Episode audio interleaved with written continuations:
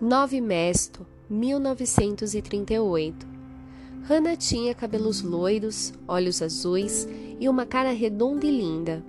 Ela era uma menina forte. De vez em quando, Hannah provocava George para uma briga, só para exibir seus músculos. Seu irmão era três anos mais velho e, mesmo assim, Hannah às vezes saía como vencedora. Mas, na maior parte do tempo, Hannah e George brincavam juntos. No verão, no riacho atrás da casa da família, eles fingiam ser da marinha.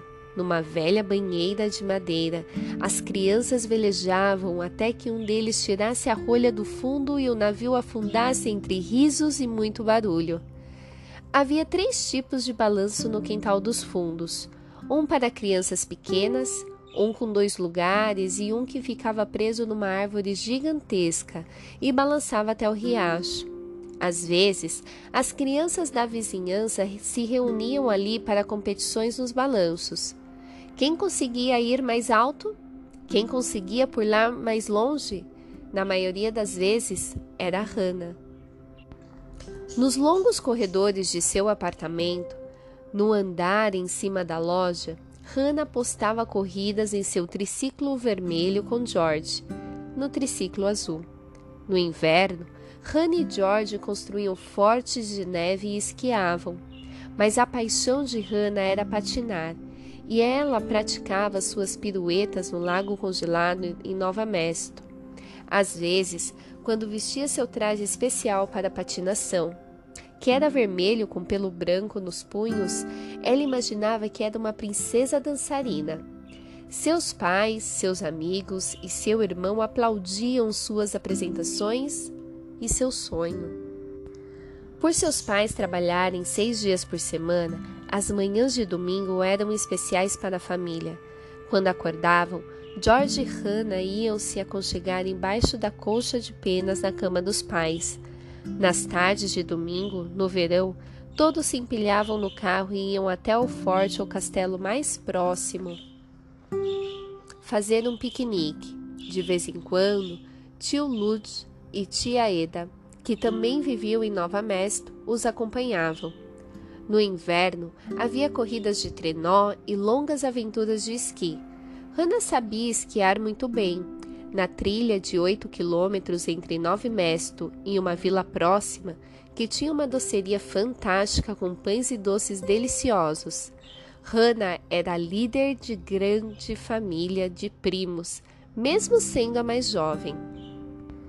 Mas na virada do ano de 1938, havia um sentimento novo e ameaçador no ar. Havia rumores de guerra, Adolfo Hitler e os nazistas assumiram o controle da Alemanha. No começo daquele ano, Hitler tinha tomado a Áustria. Então marchou com seus exércitos em partes da Tchecoslováquia. Refugiados, pessoas que tentavam escapar dos nazistas, começaram a bater na porta da família Braden, pedindo dinheiro, comida e abrigo. Eram sempre bem recebidos por mamãe e papai, mas as crianças estavam perplexas. Quem eram aquelas pessoas? pensava Hannah. Por que estão vindo para cá? Por que não ficam em suas próprias casas? À noite, quando Hannah e George iam para a cama, mamãe e papai ouviam as notícias pela rádio. Muitas vezes, amigos vinham e se juntavam a eles, conversando durante toda a noite sobre as notícias que tinham ouvido. Vamos falar baixo, diziam eles, para não acordar as crianças. A conversa dos adultos era tão intensa, as discussões tão acaloradas, que nem ouviam o barulho das tábuas do chão na sala escura. Enquanto Han e George caminhavam na ponta dos pés até o posto de escuta secreto perto da porta da sala. As crianças ouviram falar das leis anti-judeus na Áustria ouviram sobre a Alemanha, em que gangues nazistas violentos vagueavam nos bairros judeus, quebrando janelas de casas e lojas, queimando sinagogas e batendo nas pessoas no meio da rua. Isso não pode acontecer aqui, pode? sussurrou Hannah ao irmão.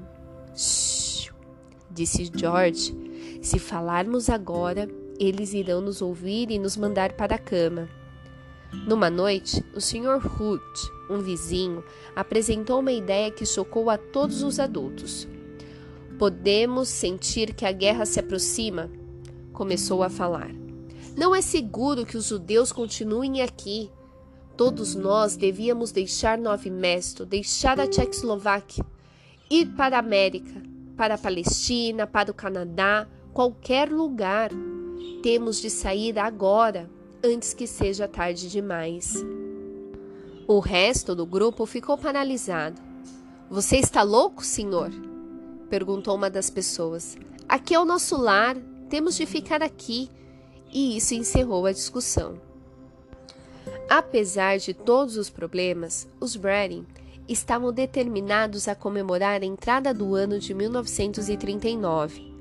Na noite da passagem do ano, depois de um banquete de peru, salsicha, salame e doces, as crianças se prepararam para o tradicional jogo de adivinhação do futuro.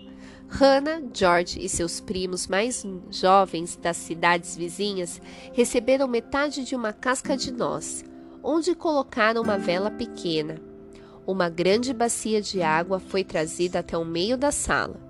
Cada uma das crianças colocou ali o seu barquinho de casca de noz.